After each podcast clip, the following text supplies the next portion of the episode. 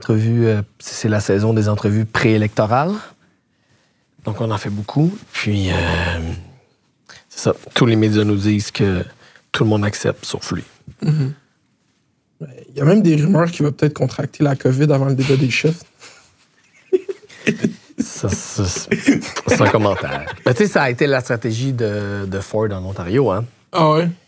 Euh, ouais, Premier ministre Ford en Ontario qui a décidé de ne pratiquement pas faire campagne. Mais Macron aussi, en fait. Ouais, Macron, exact. il- Macron aussi a fait ça. Exact. Tu sais, t'es en avance, deuxième mandat, pourquoi prendre des risques d'État?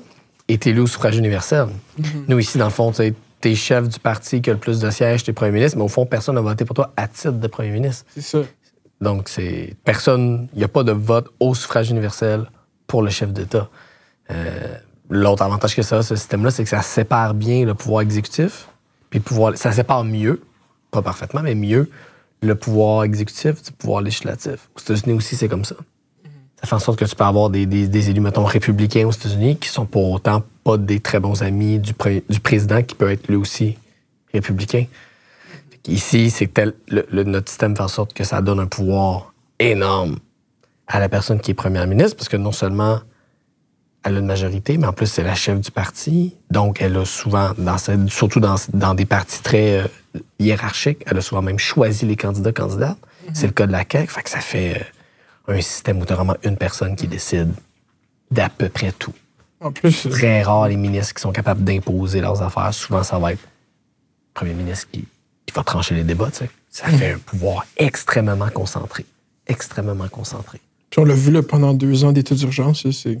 Ben, puis la ouais. Puis là, ça, c'était encore, encore pire parce qu'en plus, avec l'état d'urgence, le gouvernement était capable de, de- prendre des décisions sur toute une série de sujets sur lesquels habituellement il y a des contre-pouvoirs. Là, c'était le Conseil des ministres qui pouvait décider de presque tout, presque une carte blanche de pouvoir euh, au Québec. C'est quelque chose.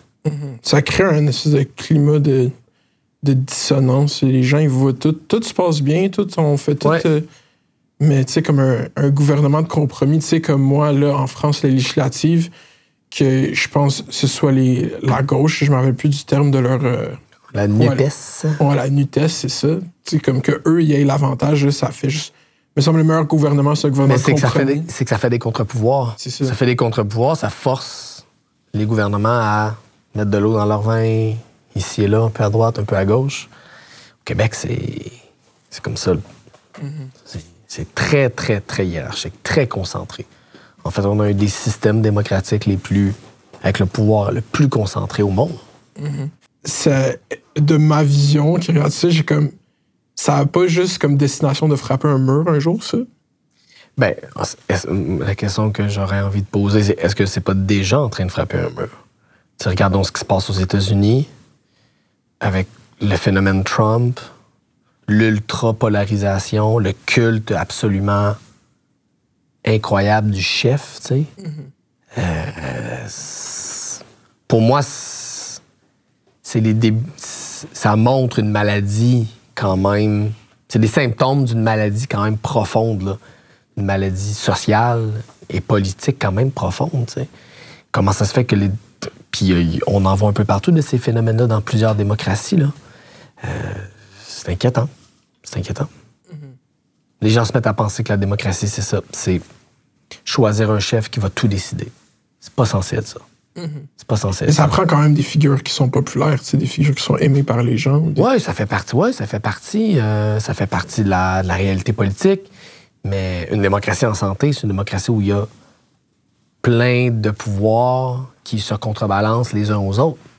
Le pouvoir des médias, le pouvoir, des, le pouvoir citoyen, qui s'exprime euh, de plein de manières, par plein de mouvements citoyens, le pouvoir, euh, bien sûr, du gouvernement en place, le pouvoir des oppositions, le pouvoir des tribunaux, le pouvoir. Tu sais, il y a- il y, a une démocratie en santé, c'est quand tous ces pouvoirs-là se, se parlent et se contrebalancent. Puis on est très loin de ça au Québec, en fait. Donc euh, là, ça amène à la première question officielle. Bonjour, bienvenue à l'Assemblée.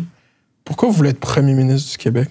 Parce que je pense qu'on a besoin de 109 en politique québécoise.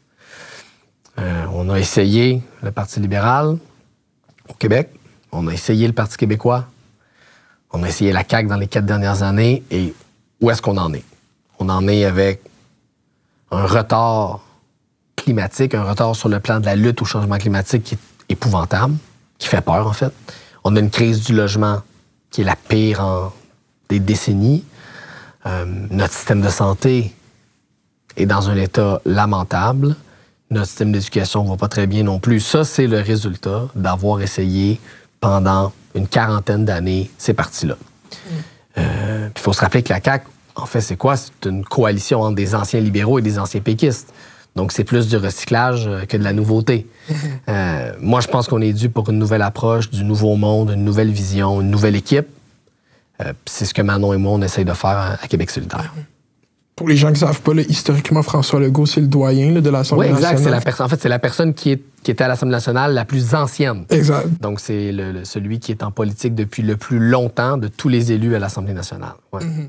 Donc, si on suit votre historique syndical selon la liste d'ancienneté, c'est lui en top, non? Oui, d'un point. Si, si les élections marchaient comme une convention collective, il pourrait être le premier à appliquer sur la job euh, de premier ministre. Mm-hmm. Moi, je me rappelle bien des, élections de 2018. Ça a fini, j'ai le sentiment, les trois, trois dernières semaines ou les deux dernières semaines et demie, avec une espèce de courant dans les voiles de Québec soldat. Ça a fini, j'avais même l'impression que tu donnes deux semaines à la campagne, puis c'est un autre, c'est une autre assemblée. Oui, je le pense aussi. Je pense qu'on avait à la fin de la campagne de 2018, après les passages remarquables et remarqués de Manon Massé au débat des chefs, il y avait un beau momentum. Puis oui, je pense que si la campagne avait été un peu plus longue, on aurait connu une encore plus belle élection. Ça a quand même été notre, ça a quand même été notre, notre meilleure élection de notre histoire. 10 députés, la moitié à l'extérieur de Montréal. Ça reste une, mm-hmm une très belle victoire pour nous, mais je suis d'accord que ça aurait pu même être encore meilleur. Hum, fait que c'est une question en deux volets. La première, c'est c'est quoi le bilan, mettons, de ces 10 députés? Hum. À quel point ça a été un bienfait pour les Québécois d'envoyer 10 députés de Québec solidaire? Qui a talonné François Legault sur le logement? C'est l'équipe solidaire. Qui a talonné François Legault sur l'environnement, sur les changements climatiques? Je pense que c'est nous qui a talonné François Legault sur la crise du coût de la vie, le fait d'aider les gens à passer au travers de la crise de l'inflation. Je pense que c'est nous qui avons fait ce travail-là. Le meilleur exemple, c'est ce qui s'est passé dans les dernières semaines là, à Rouen-Noranda, autour de la fonderie Horn, une grosse compagnie qui pollue l'air de Rouen-Noranda en Abitibi depuis 40 ans. C'est la députée de Québec solidaire de Rouen-Noranda, qui s'appelle Émilise Le Sorterien, qui a sonné l'alarme euh, puis qui a, été la, tête d'affiche de cette mobilisation citoyenne pour dire au gouvernement puis à l'entreprise, là, ça suffit, là, mettre la santé des gens en deuxième après les profits des multinationales. Euh, moi, je suis très fier du bilan qu'on a. On aurait beaucoup moins parlé de logement, beaucoup moins parlé d'environnement euh, si Québec solidaire n'avait pas été là. J'en suis convaincu. Mm-hmm. Donc, et, on était juste 10. Mm-hmm. Imaginons ce qu'on pourrait faire si on était au gouvernement ou si on formait l'opposition officielle. Puis le deuxième volet de cette question, c'est comment recapturer cette vague? Comment vous, voulez repartir comme si la campagne 2018, mm. elle avait. Mais tu sais, on est quatre ans plus tard, c'est différents enjeux. C'est ça la. Moi, je suis pas un fan des remixes. OK. Je pense qu'il faut pas essayer de refaire une deuxième fois la même affaire. Souvent, c'est rarement bon. Mm-hmm. Tu sais, le huitième Spider-Man, là, maintenant, tu te dis, euh, mm-hmm. on a fait le tour. Fait que je pense qu'il faut pas essayer de refaire l'élection de 2018. OK. on fait une nouvelle campagne, on a une nouvelle équipe. Euh, ben, nos dix députés sont encore là. Euh, mais ben, à l'exception de, Catherine Dorion. Mais sinon, on a des nouvelles candidatures à présenter aux gens. Puis euh, il y a des enjeux qui ont pris encore plus d'importance. C'est le logement, par exemple. On en parlait en 2018. Oui, on en parlait. Mais la crise s'est empirée en quatre ans. On va en parler encore plus cette fois-ci. la crise environnementale, ça, c'est un point commun. C'était le cœur de notre campagne en 2018. Ça va être le cœur de notre campagne cette année c'est l'élection de la dernière chance pour les changements climatiques. Moi, c'est ça que je vais répéter tout le long de la campagne. C'est l'élection de la dernière chance. 2022-2026, le prochain mandat du gouvernement au Québec, il faut que ça soit durant ces quatre années-là qu'on prend le virage vert. Sinon, si on commence en 2026, il va commencer à être sérieusement trop tard. Donc, euh, il y a des choses qui vont se ressembler, l'environnement, et il y a aussi des choses qui vont être différentes parce que le Québec a évolué, Québec solidaire a évolué aussi. On a grandi dans les quatre dernières années. On a pris, je pense, notre place encore plus sur, la, sur, le, sur l'échiquier politique. En 2018, il fallait apprendre à se faire connaître. Aujourd'hui, les gens nous connaissent. On est prêt à passer à l'autre étape, qui est de dire au monde, nous, on est prêt à former le gouvernement. On n'est pas juste là pour avoir des bonnes idées. Mhm. c'est ça, est-ce que vous, vous sentez ce changement de regard sur. Oui. C'est un parti qui est là pour brasser un peu la cage, pour amener des idéaux de gauche euh, à l'Assemblée. Puis là, c'est un parti qui peut former un gouvernement. Est-ce que vous sentez ça? Moi, je le sens le changement. Je le sens le changement dans notre équipe. Puis je le sens le changement aussi quand je parle aux gens. Mhm. Euh, avant, ce que j'entendais dans la rue, c'est Ah, Québec solidaire, on vous aime bien, vous avez des bonnes idées. Puis là, j'entends, j'entends encore ça, mais j'entends aussi des trucs du genre euh, Là, on pense que c'est à votre tour. Là. On pense que là, on est rendu là, au Québec. Puis ça, moi, j'aime ça entendre ça parce que c'est ce que je pense aussi. Euh, c'est bien d'avoir les meilleures idées, le meilleur programme, les meilleures valeurs, mais il faut être capable de, l'incarner dans des propositions concrètes qui aident les gens. Il faut avoir l'ambition de changer les choses pour vrai. Puis ça, ça veut dire former le gouvernement. C'est pas moi qui va décider, hein? c'est le monde, le 3 octobre. Mais si les gens décident de nous donner ce mandat-là, je pense qu'on est prêt. Puis s'ils décident de nous envoyer à l'opposition officielle, on est prêt aussi. Mhm. Puis juste pour euh, conclure avec le bilan des quatre dernières années, euh, quelque chose que moi j'ai consommé, on regardait ça en direct sur Twitch, là, les, les, affrontements, les périodes de questions, les, grands, les grands clashs euh, entre woke et anti-woke. Qu'est-ce qu'on apprend de la joute parlementaire à quatre ans comme chef? Qu'est-ce que vous retenez de ça que vous amenez avec vous? il faut en prendre puis en laisser. Mhm. Il faut être capable de, de prendre certaines choses avec humour. Il faut aussi je pense qu'il y a aussi des, choses qui se révèlent dans ces affrontements-là. Tu, parlais de l'affrontement euh, sur la woke. Le premier ministre m'a traité de woke, tout ça. Ça a fait beaucoup de réactions. Puis c'est correct parce que c'est vrai que c'était un peu euh, surprenant comme situation. Mais moi, la question que j'aime poser, c'est OK, au-delà de l'étiquette, puis c'est un peu niaiseux de se lancer des, étiquettes comme ça, mais qu'est-ce qu'il y avait en dessous de ça? Moi, je pense qu'il y avait un débat quand même important. Il y avait une question importante qui est québécois? Puis qui a le droit de décider qui est québécois? Et en dessous de ce débat-là avec François Legault, je pense que c'est ça qu'il y avait. Une question sur est-ce qu'un premier ministre peut dire si vous êtes contre ma loi 21, vous défendez pas vraiment le Québec. Autrement dit, vous n'aimez pas vraiment le Québec. Autrement dit, êtes-vous vraiment québécois si vous n'aimez pas ma loi 21? Moi, un premier ministre qui se permet de faire ça, ça me dérange. Moi, je pense que tout le monde est québécois, québécoise. Peu importe notre opinion sur une loi comme la loi 21, il y en a plein des Québécois, des Québécoises de toutes les origines qui sont pas d'accord avec la loi 21. Ce monde-là sont pas moins québécois pour autant. Et moi, j'accepte pas, j'accepterai jamais qu'un politicien, surtout un premier ministre, se donne le droit de trier comme ça qui est un vrai ou un pas vrai Québécois. Ça me dérange et euh, c'est ça qui m'a piqué qui m'a vraiment, qui est venu me chercher dans cet échange-là avec François Legault. Mm-hmm. Il fait souvent appel à cette idée de consensus québécois, de gros bon sens québécois. Et il se donne le droit de le définir. Mm-hmm. Moi, je vous dis, le Québec pense ça. Mm-hmm. Moi, je vous dis, le consensus, c'est ça. Moi, je pense qu'être premier ministre, c'est pas être chef du Québec. Je pense que c'est être premier ministre. Mais le Québec, c'est pas juste François Legault, c'est pas juste la CAQ. Mais par cette dernière session parlementaire qui a été, ces deux dernières qui ont été marquées par une confrontation frontale entre Québec solidaire et la CAQ, qui vous a souvent défini comme le, le, mot ennemi est rendu polarisé dans le monde politique, mais comme l'adversaire, l'adversaire euh, de la CAQ. Pourquoi être allé de leur côté sur la loi 96? Pourquoi avoir voté pour cette loi? Nous, on a une position modérée sur cette question-là. Mm-hmm. Une position modérée où on dit ce qu'il y a de bon dans la loi 96, on va le garder. Puis ce qu'il y a de mauvais, on va le changer. Deux affaires qu'il faut changer absolument dans la loi 96, puis on va le faire. Premièrement, les langues autochtones. On ne peut pas au Québec faire comme si les langues autochtones n'existaient pas. Il faut reconnaître un statut particulier, des droits linguistiques, un, statut particulier aux langues autochtones. Il faut donner des droits linguistiques au peuple autochtone. Le gouvernement du Québec a un rôle à jouer. Ça a été complètement laissé de côté dans la loi 96. Ça, on va le changer. Deuxièmement, la fameuse clause du six mois. Hein, il y a une clause dans cette loi-là qui dit si après six mois, une personne immigrante ne parle pas français, ben tout bad, le gouvernement va seulement s'adresser à cette personne-là en français. D'un, c'est inapplicable. Allez parler aux profs dans le parc extension, puis dites-leur après six mois, vous parlez aux enfants de vos élèves seulement en français. Mm-hmm. Ça ne marchera pas. C'est inapplicable. Puis ça manque de compassion. Deuxièmement, ça manque de compassion. L'intégration, ça passe pas par la matraque, ça passe pas par, par, des, par une attitude comme ça. Ça passe par tendre la main à l'autre, essayer de se comprendre, se parler. Et euh, nous, on va faire sauter cette clause-là également dans le mhm. projet de loi 96. Donc, On va garder ce qu'il y a de bon, on va changer ce qu'il y a de mauvais. Moi, je pense que le sujet de la langue, c'est un sujet sensible, puis il faut, il faut en parler comme d'un enjeu qui rassemble les gens, pas qui divise. François Legault a décidé d'avoir un discours sur sa loi qui était très divisif. Moi, c'est pas comme ça que je vois les choses. Vous êtes conscient que ça, ça a choqué ou ça a heurté quand même une, base de votre parti, de, de vos militants? Oui, puis ces gens-là nous l'ont dit. On a eu une rencontre du parti au mois de mai, je pense, et les gens nous l'ont dit. Puis moi, j'accepte ça, le débat.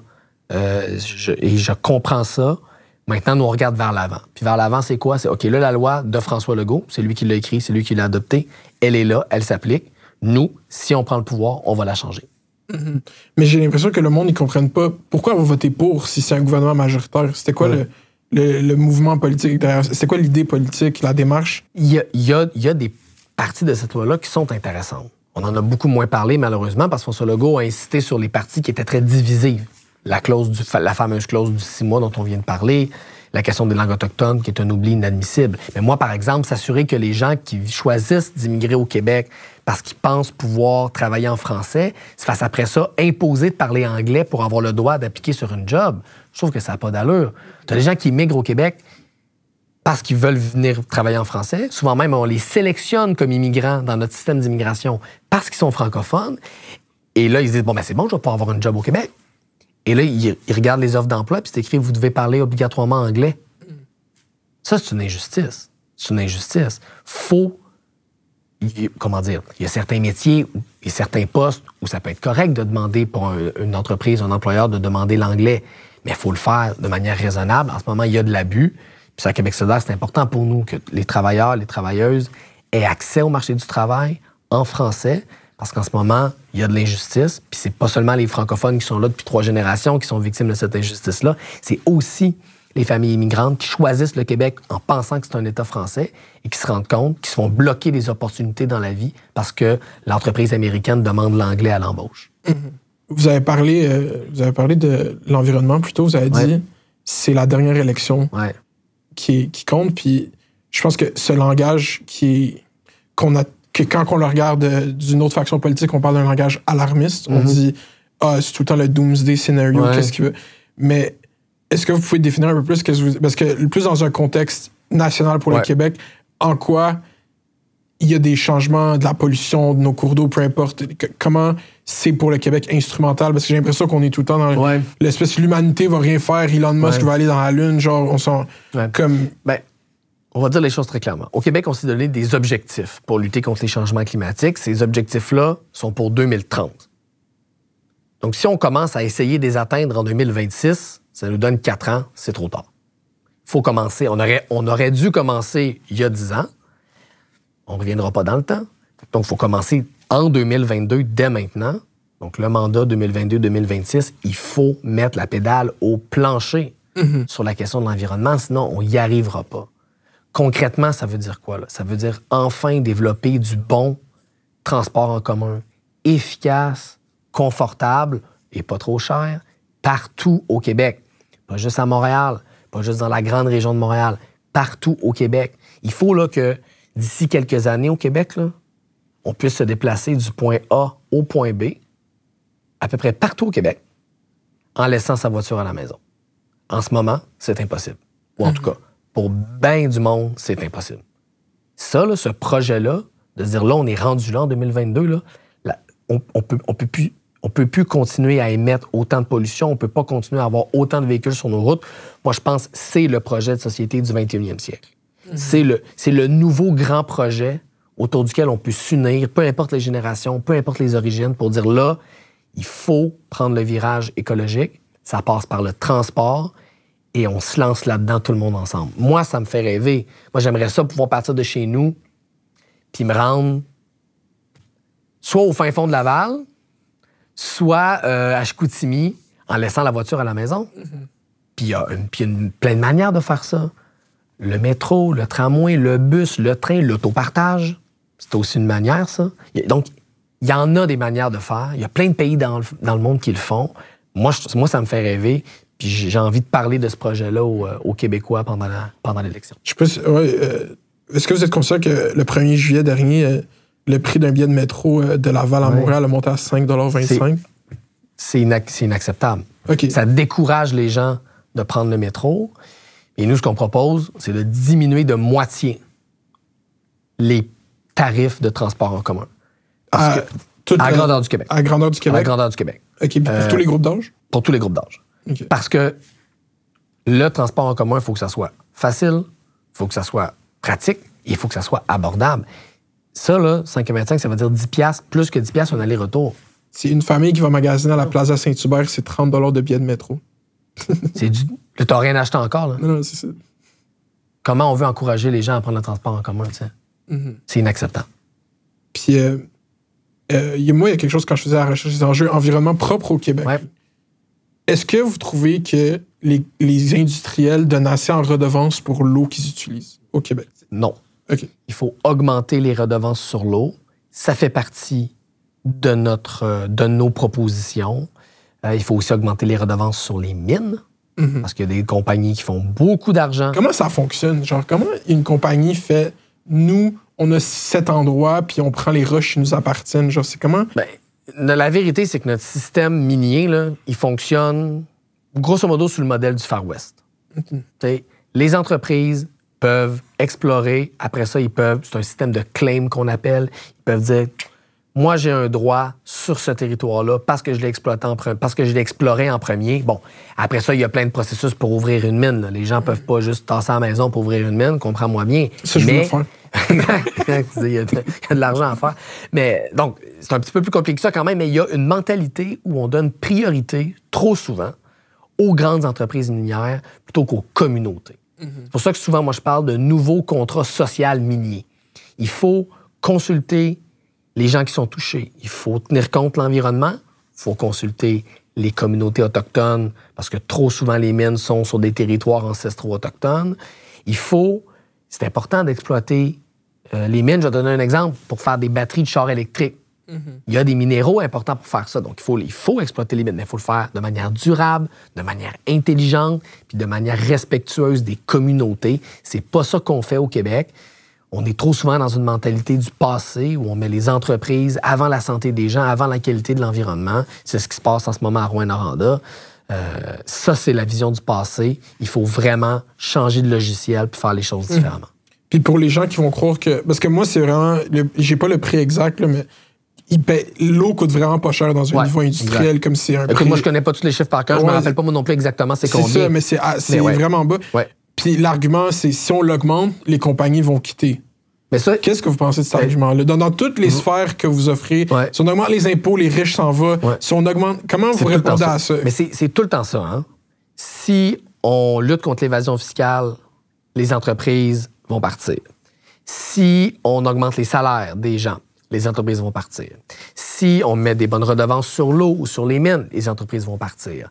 Si on euh, donne plus de vacances aux gens, si on donne quatre semaines de vacances aux gens, en Europe, c'est toutes 5-6 semaines. Ici, on est à deux au minimum. Nous, on veut monter ça à 4. Si on fait ça, les entreprises vont partir.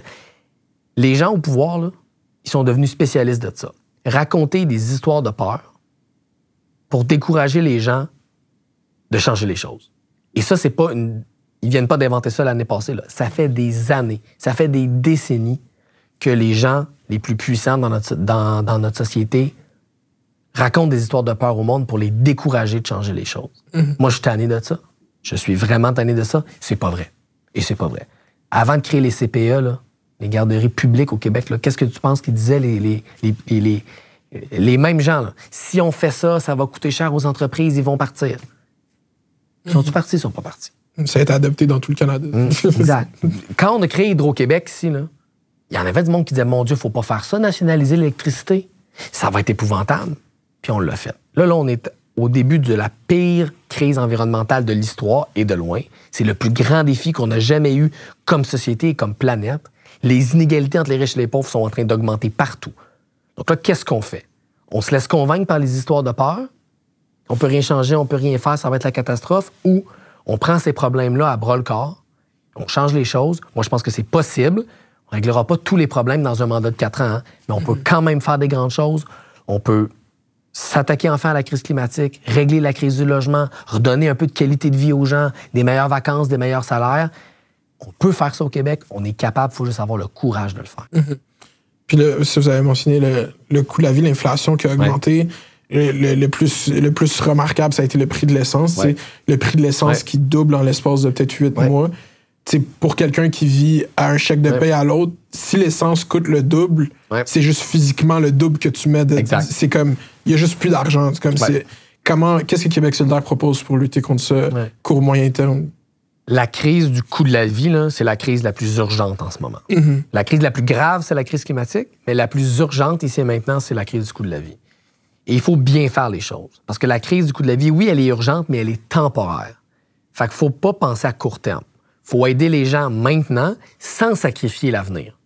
Donc, se mettre à descendre le prix de l'essence en malade, alors qu'on sait qu'il y a une crise environnementale, ça, ça serait pensé juste à court terme. Ça aiderait les gens aujourd'hui, mais qu'est-ce que ça veut dire pour demain?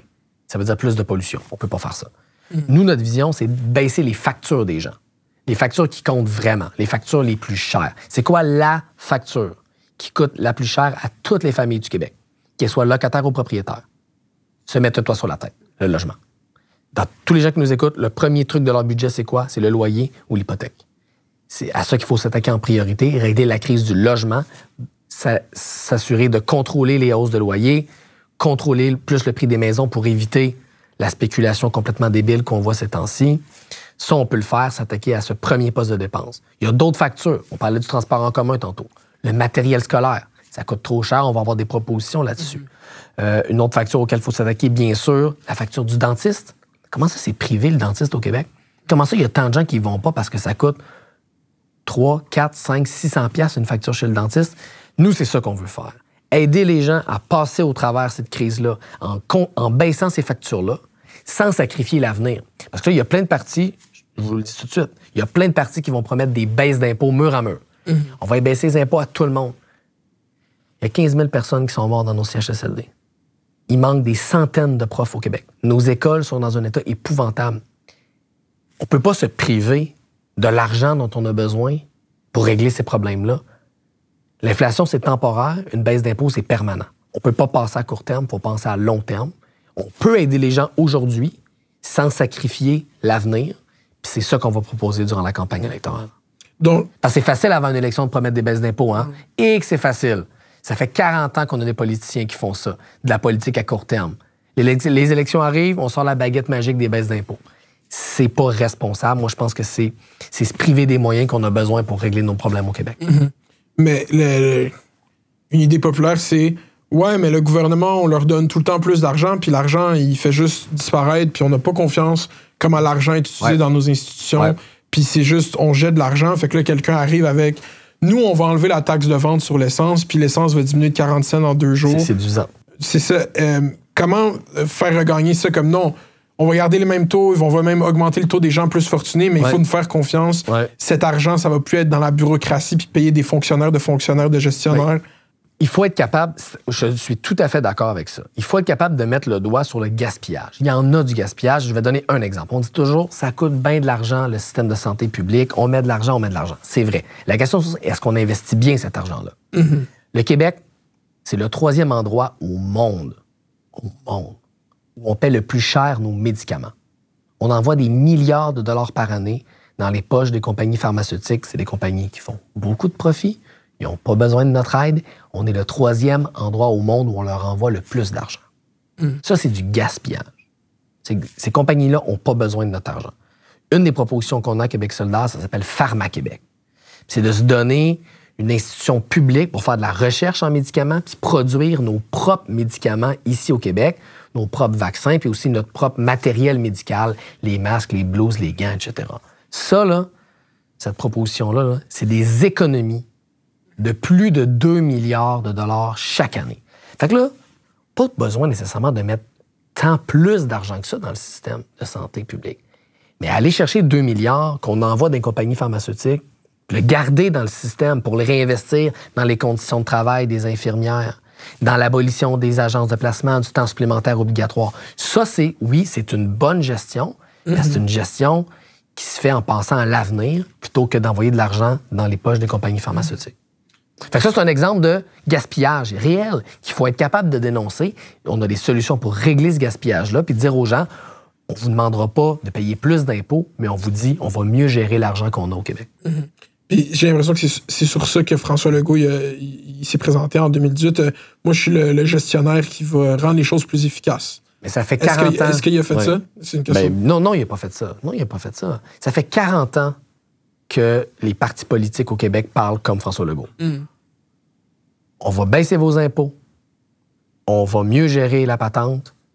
Qu'est-ce que ça donne? Est-ce que le système de santé va mieux aujourd'hui? Est-ce que nos écoles vont mieux? Est-ce que l'environnement, ça va mieux? La réponse, c'est non.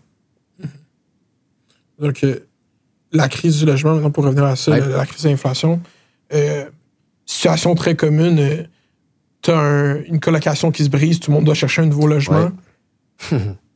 apprends au mois de mars qu'il faut que tu trouves un appart en, juin.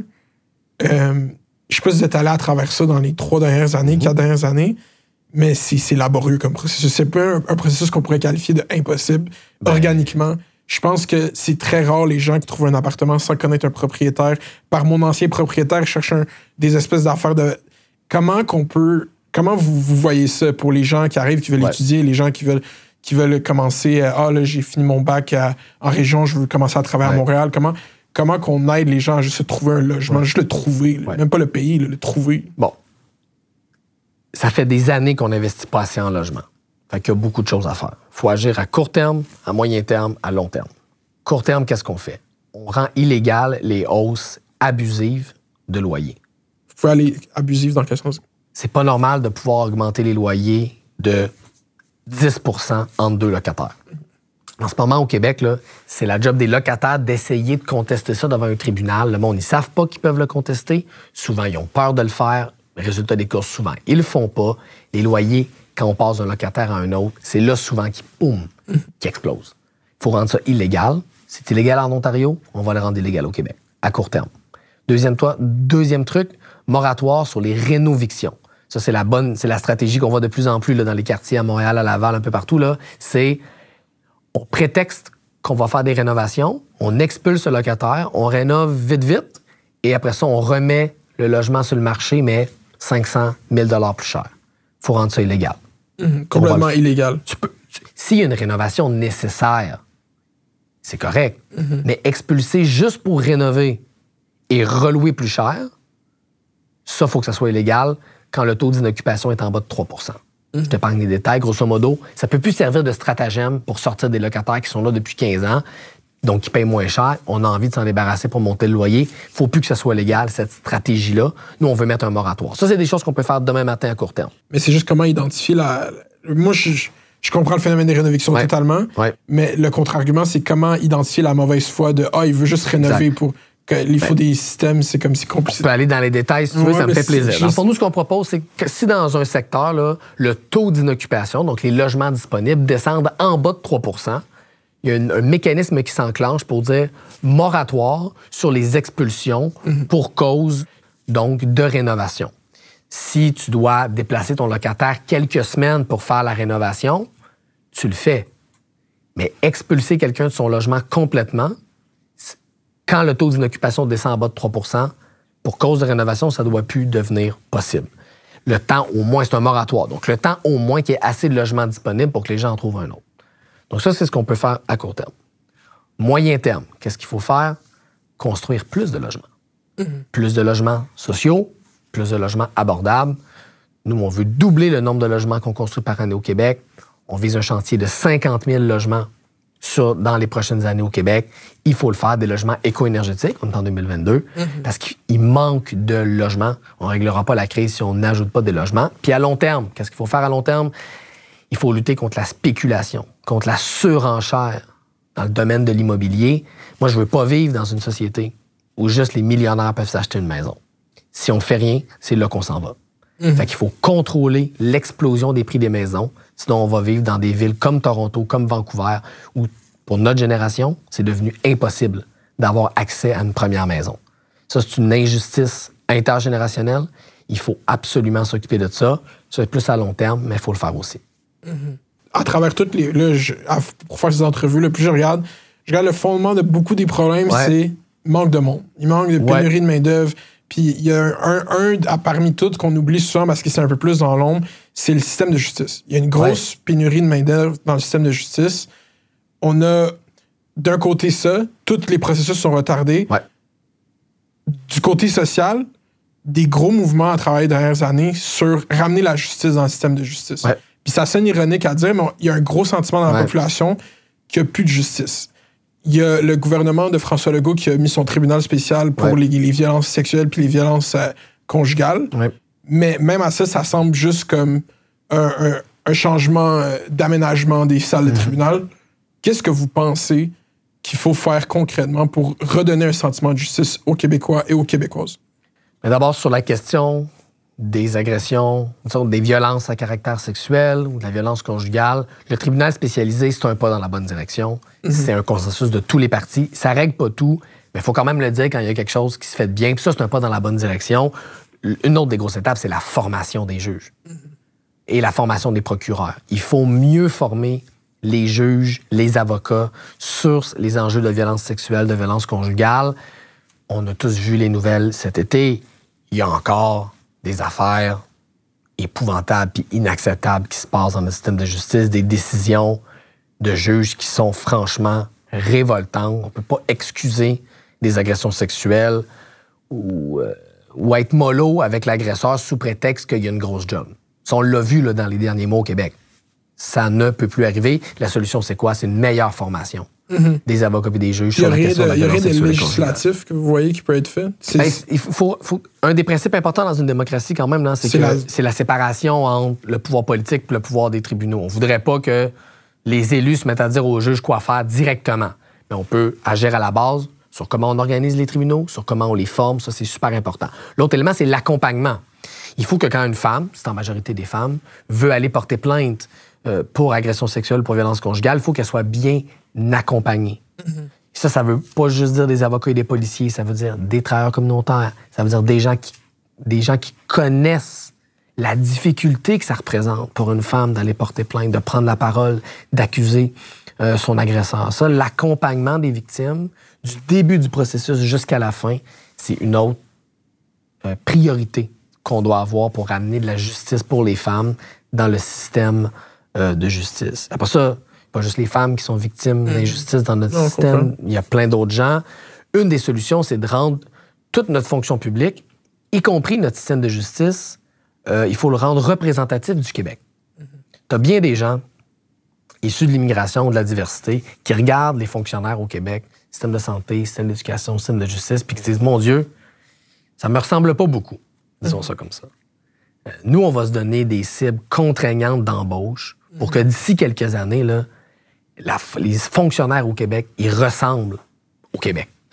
C'est-à-dire que qu'il y a des gens de toutes les origines, de toutes les couleurs, avec des noms, de toutes les sonorités, euh, dans toute la fonction publique québécoise. Ça, c'est important. sais, lutter contre le racisme systémique, c'est pas juste faire de l'éducation, c'est pas juste faire de la formation, c'est s'assurer que nos institutions, elles changent pour vrai. Puis comment on les fait changer? Ben, c'est en faisant entrer dans ces institutions-là des gens qui, en ce moment, n'y sont pas, n'y travaillent pas. Ça, c'est très concret, mais c'est très important pour en finir avec le racisme systémique au Québec. C'est souvent un, langage qui c'est la discrimination positive, là, comme on va. Moi, de ce côté, moi, je suis comme. Je prends la job si tu me la check, genre, je parce que je Non, mais pourquoi il y a des gens qui, qui, qui, se disent au Québec, ouais, je suis peut-être mieux de changer mon nom sur mon CV, tu sais? C'est pas normal, ça. Mm-hmm. Puis, un moment donné, il y a un problème, il faut qu'il y ait des solutions. Puis en ce moment, ce rattrapage-là, pour que nos institutions du Québec y ressemblent au vrai Québec de 2022, c'est trop lent. Il faut aller plus vite. Ça passe par des cibles d'embauche ambitieuses puis de l'argent. Nous, on va doubler les montants pour les programmes qu'on appelle les programmes d'accès à l'égalité. Mm-hmm. C'est les programmes justement qui favorisent l'embauche de gens de toutes les origines dans des jobs publics au Québec. Mm-hmm. Ces idées-là de on va embaucher les gens, on va rendre les gens le Québec qui ressemble au vrai Québec moi, comme je le vois aussi, j'ai grandi à Laval, puis je sais, je sais qu'il existe deux Québec.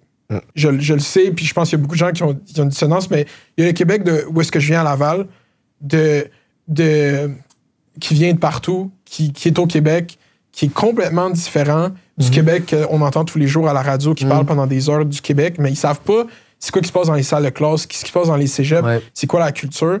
Puis euh, vous avez parlé au début de l'entrevue d'intégration, vous avez mentionné ça euh, votre homologue, disons, en France, Jean-Luc Mélenchon, parle de créolisation. Mm. Qu'est-ce que vous pensez de ce concept-là, lui, qui a amené? Est-ce que vous pensez que les, les- les immigrants se font au Québec par l'intégration? Mhm. Je, je sais pas trop ce que Jean-Luc Mélenchon a- appelle Oh. la créolisation, mais je, je suis à la fois d'accord et pas d'accord avec ce que tu viens de dire. Tu dis il y a deux Québec. Moi, je pense qu'il y en a plus que deux. Mhm. Il y a le Québec des peuples autochtones aussi, qui est un Québec qui est différent, puis qui a sa réalité, puis qu'on voit pas non plus à la télé, à la radio, dans les journaux. Oui, tu as le Québec de la diversité, des classes qui sont remplies de jeunes qui viennent de partout dans le monde. Moi, c'est dans une classe comme ça que j'ai étudié. Toi aussi, euh, j'imagine. Tu as le Québec des régions aussi. Tu as le Québec des gens de Rouen-Noranda, par exemple, qui ont des grosses compagnies multinationales qui polluent leur air depuis 40 ans, puis eux autres aussi, ils sentent qu'ils sont pas représentés. C'est différent, ils sont pas victimes de racisme systémique, les gens de Rouen-Noranda. Mais y a- ils ont aussi des injustices qui les frappent. Tu as le Québec des caissières au salaire minimum dans nos épiceries. Ça aussi, c'est un Québec qu'on voit pas beaucoup. Fait qu'il y a plein de Québec. Tu as plein de monde au Québec qui sentent que la politique, ça les représente pas. Tu as plein de monde au Québec aussi qui, comme tu disais, se, se voit pas représenté dans les médias dans les débats politiques. Moi, ce que j'essaie de faire, puis ce qu'on essaie de faire à Québec solidaire, c'est que ces Québec-là se parlent puis qu'on construise quelque chose ensemble. Et il y a plein de ponts à construire au Québec. Puis moi, je me promène depuis dix ans maintenant dans toutes les régions, dans toutes les communautés. Puis ce que je vois, c'est que malgré qu'il y a tous ces Québec-là, malgré que toutes ces différences-là, puis toutes ces injustices réelles qu'il faut nommer, puis qu'il faut combattre, il y a aussi des points en commun. Puis moi, j'ai envie aussi de faire campagne sur les points en commun. On partage un territoire, tout le monde ensemble. Il faut le protéger. On veut tous des bonnes écoles. Il faut se donner les moyens d'en avoir. On veut tous avoir accès à des bons soins de santé proches de chez nous. On y a droit. Il faut que ça devienne une réalité. On veut tous léguer une planète pas trop maganée, en tout cas, le moins maganée possible à nos enfants. Puis ça, c'est vrai, peu importe d'où on vient. Moi, j'ai envie de faire campagne sur ce qui nous unit, sans nier les différences, sans nier les inégalités, mais travailler sur ce qu'on est capable de construire ensemble en regardant l'avant, en nommant les injustices du passé, sans avoir peur de dire les gros mots comme racisme systémique, euh, mais en regardant vers l'avant et en disant, OK, maintenant, qu'est-ce qu'on peut faire pour avancer ensemble? Trop longtemps, les politiciens ont travaillé sur ces divisions-là. Pour dire au monde de Québec, le monde de Montréal, c'est vos ennemis. Dire au monde de certaines régions, les jeunes de Laval qui viennent de partout dans le monde, ils vous menacent. Les gens qui rentrent par le chemin Roxham, c'est une invasion. Trop longtemps, les politiciens ont d'abord parlé des différences puis des divisions. Moi, je veux reconnaître qu'il y a plusieurs Québec, mais travailler à raccommoder ça tout le monde ensemble dans un projet de société inspirant, puis le fun, puis enthousiasmant. Puis il me semble qu'après deux ans de pandémie, là, on a pas mal tous été enfermés chez nous. Il me semble qu'on a besoin de ça, d'un projet politique qui est positif, qui nous fait rêver, où on n'est pas aveugle sur les problèmes, mais où on, on se donne en- on se donne le droit de rêver ensemble à comment les relever. Moi, c'est ça que j'ai envie de faire dans la prochaine campagne. Puis euh, pour finir dans la partie sérieuse de cette entrevue, euh, j'ai trouvé le. On repro- Québec solidaire, ce parti originellement souverainiste. Ouais. On reproche beaucoup à, au Québec solidaire dans les médias ou sur Internet de, de mettre derrière cet agenda Mm. souverainiste pour mettre l'avant de, de- parce qu'on on prétend que le nationalisme puis euh, l'antiracisme ça va pas ensemble parce que Ouais. ça a été trop instrumentalisé Ouais. par un autre. Ouais. Fait que est-ce qu'il y a une réconciliation? Est-ce que c'est encore un parti souverainiste Québec solidaire? Nous, on a un projet d'indépendance pour le Québec, mais c'est un projet différent du projet traditionnel du Parti québécois. Pour nous, l'indépendance, en 2022, c'est la réconciliation avec les premiers peuples. C'est un projet qui ouvre les bras, où tout le monde est bienvenu, où on ne trie pas qui a le droit d'enseigner ou pas dans nos écoles, qui est vrai Québécois, qui n'est pas un vrai Québécois. C'est un projet aussi qui sert à se, re- à se lancer sur la voie de la transition écologique, donc de l'économie verte. C'est un projet qui sert à changer le système, pas à garder tout pareil, puis à changer le drapeau du Canada pour un drapeau pour le Québec. On veut changer le Québec pour vrai. Pour nous, ça passe par un nouveau système politique. On est un parti qui veut faire l'indépendance, mais très différemment. Puis avec les gens, euh, euh, plutôt que plutôt qu'en plutôt qu'en les divisant. Donc, des indépendantistes traditionnels vont souvent dire ah ils parlent pas d'indépendance ou ils sont pas indépendantistes. On en parle différemment. Puis c'est pas parce qu'on en parle différemment qu'on n'en parle pas. C'est juste qu'on n'en parle pas avec les mots que certaines personnes d'une certaine époque ont été habituées d'en entendre parler. L'argent puis le vote ethnique. Par exemple. OK, donc là, j'ai un segment où que je fais réagir à tous les candidats à des pièces culturelles qui, qui, animent les jeunes. Et j'ai choisi le rap comme genre musical parce que c'est le genre musical le plus populaire chez les jeunes. Donc, on a la première, ça s'appelle Hood par Easy rappeur de Saint-Michel. Je connais. C'est le premier qui le connaît mal. Ah, Easy.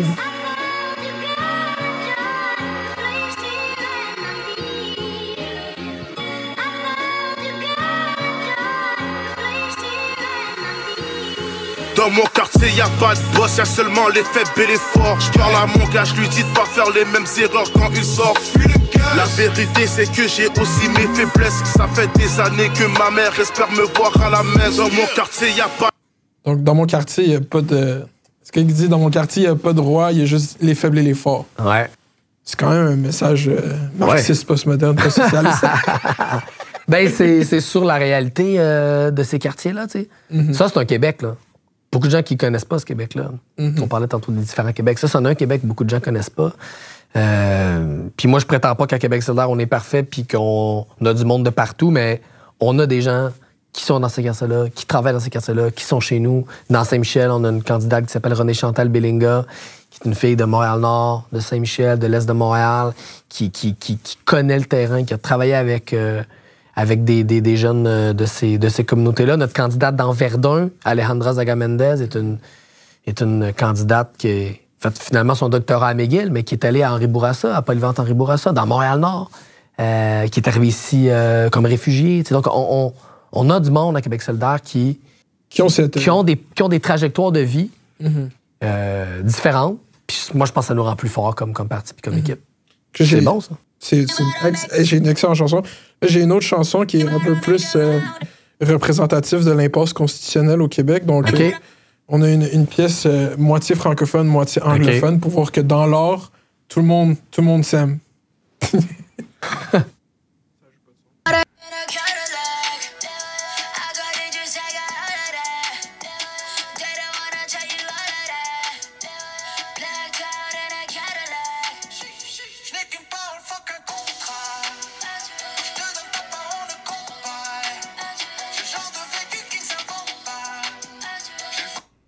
Donc ça, c'est Benny Adam et Naya Ali, deux artistes de ouais, Naya Ali, elle vient de sortir un album. Je ouais, je pense qu'elle a sorti un album le plus dernier. Euh, fait que les rappeurs, ils arrivent à s'entendre anglais-français. Ouais. Les mais gens... C'est tout... C'est pas nouveau au Québec, là. Mm-hmm. Ce métissage-là entre le français et l'anglais, là, je veux dire... Il y a des poètes québécois des années 60, là, mm-hmm. qui, faisaient ces mélanges-là. Là. Euh, une langue, ça vit. Une langue, ça bouge. Ça et puis, selon les classes sociales, selon les quartiers, ça prend des couleurs, des sonorités, des, ça incorpore des, des, expressions, des manières ou des accents qui viennent de d'autres langues. Je veux dire, une langue, c'est pas figé dans le temps. Ça mm. bouge, ça évolue. Puis l'art, c'est un beau laboratoire pour ces expériences-là. Puis moi, j'accueille ça. Euh, c'est un peu ça aussi l'idée de la créolisation de Jean-Luc Mélenchon. C'est que les choses bougent, en, temps, en, temps, réel. La culture, hum. c'est pas quelque chose qui est dans le passé puis qu'il faut conserver comme tel. C'est quelque chose qui est, vivant. Ça bouge, ça grandit. Puis oui, il y, a des racines, mais il y a aussi comme des branches, puis des nouvelles feuilles, puis toutes sortes de choses. Puis là, donc, le dernier, c'est euh, sur un sujet un peu plus sérieux, mais qui est très d'actualité. Puis cette pièce qui date de l'année dernière de Mike Zop, qui, qui en parle bien. tu peux faire plus encore.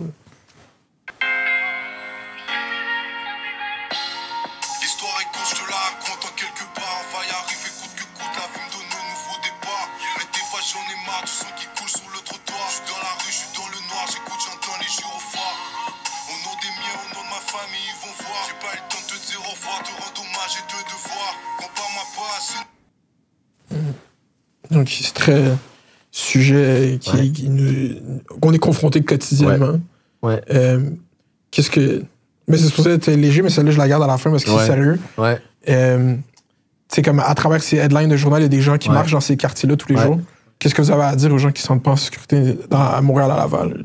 Ben, première chose, c'est qu'il y a une partie de la solution à très court terme qui est très de base, j'ai envie de dire. Il y, a des groupes criminalisés auxquels il faut s'attaquer, puis ça, à un moment donné, des bandits, ça existe dans la vie, puis il y a des gens qu'il faut arrêter. Mhm. Puis moi, je ne passerai pas par quatre chemins, ça existe. Puis un gouvernement de Québec solidaire travaillerait avec la ville de Montréal pour que ce soit possible avec la de police. mettre avec la police pour mettre les gens. Il y a des gens qui doivent être en prison, puis ça, ça, ça existe dans la vie. Mais ça, c'est à court terme. Parce que si on fait juste ça, on réglera à moyen long terme absolument rien. La clé, c'est la prévention. Comment on s'attaque bon, à la culture de la violence, au trafic des armes à feu, comment on s'attaque aussi au sentiment d'exclusion qui représente le terreau dans lequel s'enracinent euh, les dynamiques de violence et de criminalité. Ça, ça veut dire remettre le cap sur une société plus juste, plus égalitaire, où personne n'est laissé derrière. Tu sais, j'étais dans Saint-Michel l'autre fois, je, parlais avec euh, Paul Evra, qui est au Centre La Salien, là-bas, qui est un des acteurs importants du mouvement communautaire dans Saint-Michel. Puis Paul me disait, tu sais, il y a de ces jeunes-là que s'ils se lancent à, des fois maintenant, c'est 13, 14, 15 ans, dans des dynamiques de violence, puis qu'ils se mettent à vouloir des, des guns à, à 15 ans, euh, c'est parce qu'ils sentent qu'il n'y a rien pour eux de toute façon. Que le Québec a rien à leur proposer. Ils sentent que leur avenir est bouché. Euh, et donc, ils, sont dans une espèce de sentiment de de toute façon, il n'y a rien pour moi. Et, c'est souvent ce sentiment-là qui les, mhm. qui les place sur des voies qui les amènent après ça en une des journaux, soit rendus en prison, soit, mhm. soit parce qu'ils ont été des victimes. Donc, si on a juste une approche policière, si on a juste une approche de répression, on réglera à, long terme aucun problème. Puis moi, je pense qu'il faut faire les deux. On peut pas juste dire au monde qui font transpercer leur, leur, leur vite, on va régler le problème dans 15 ans parce qu'on va avoir investi dans le mouvement communautaire. Il faut faire les deux. Puis ça a toujours été notre vision à Québec solidaire. Mettre des plasters euh, aujourd'hui, mais travailler à régler la maladie parce que sinon, on va venir à bout de plaster un moment donné. Merci beaucoup pour votre temps, euh, M. Nando Dubois. Ça m'a fait plaisir. Regardez un mot de la fin euh, pour les, les, auditeurs qui sont par milliers. Ben, je, voulais, je voulais vous remercier ah, pour euh, cette initiative d'entrevue euh, comme ça avec les chefs de parti. Euh, moi, il y a un dicton que j'aime beaucoup. Je sais c'est quoi vous avez dit. Qui vient de, de mes idoles, qui s'appelle Michel Chartrand, qui disait Si tu t'occupes pas de la politique, c'est la politique qui s'occupe de toi. Mhm. Il y a plein de monde au Québec qui sentent que la politique les représente pas. Il y a plein de monde au Québec qui prennent pas leur petit bout de pouvoir c'est vrai que des fois, on a l'impression que c'est vraiment un tout petit bout, mais il y a quand même un petit bout de pouvoir qui nous appartient. Puis quand on le prend pas, on laisse d'autres gens partir avec. C'est rarement heureux. C'est rarement le fun. Ce que font les autres avec le petit bout de notre pouvoir qu'on leur laisse, qu'on laisse aller entre leurs mains. Puis des initiatives comme ça, et plein d'autres, ça contribue à convaincre les gens de reprendre ce petit bout-là. Puis moi, c'est pour ça que je suis en politique aussi. Pour que des gens qui se, qui se sentent pas rejoints par la politique se sentent rejoints, puis s'impliquent de plein de manières. Oui, c'est voter, mais pas seulement, c'est plein d'autres choses aussi. Puis fait que merci d'avoir fait ça. Je suis très content merci de vous avoir participé. l'invitation. Important que tout le monde s'informe sur les enjeux, aille voter, et même le lendemain des élections, continue à s'intéresser à ce qui se passe au Québec. Mhm. Parce qu'on a des grands défis à relever ensemble, puis on le fera pas tout seul, euh, Manon Massé puis moi, là. On va avoir besoin d'aide. Merci beaucoup euh, d'avoir écouté ça, tout le monde. Donc, euh, électionquebec.qc.ca, allez vous inscrire, allez voter. Si vous avez un changement d'adresse à faire, whatever, il faut tout faire ça avant les élections. Il faut aller voter, c'est ça le but. Merci d'avoir écouté. À la prochaine fois. Merci beaucoup. C'est fini.